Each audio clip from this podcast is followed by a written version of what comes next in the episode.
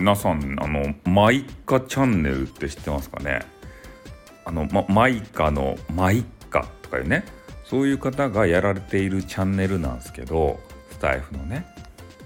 でさっき、えー、それの新作が上がっていたんですよ。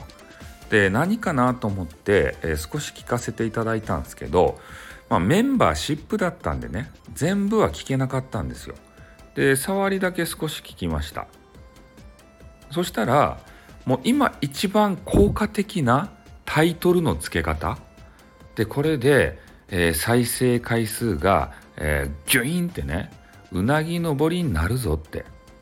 いうことを言われるわけですよ。でその方がねもう自信満々に、えー、自分自身で実験しましたと。それで再生回数が上がったよってだからみんなにお伝えしたいんだっていうこと言われるわけですね。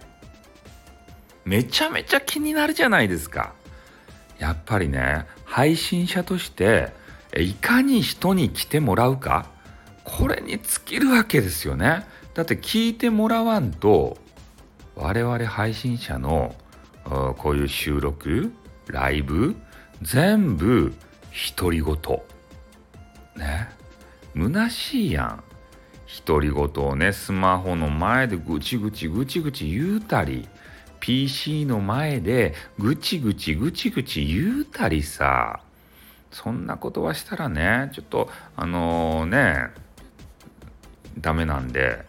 本当に、えー、そういう有益な情報を流されている方、ま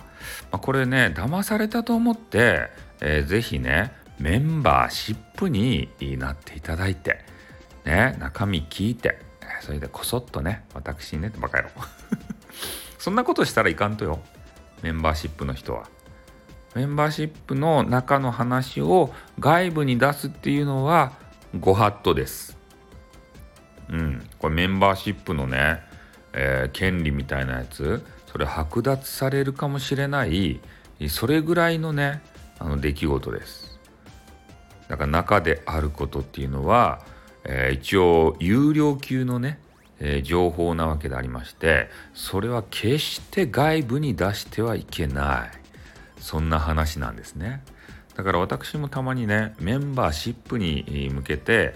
えー、お話をすることがあるんですけどそれは決してねもう門外不出あのね不出不出え門外不出？ね、なので外にこう絶対出してはいけない。ね、何が飛び出すかわからない私の口からね。うん、そんなわけでありますね。まあ、なのでね、えー、マイカのマイカ放送っていうのがありますんで、是非その方を検索していただいて、えー、軽快なトーク、そして有料級の情報をね、えー、ね、ゲットしていただきたいなというふうに思って吹き込ませていただきました。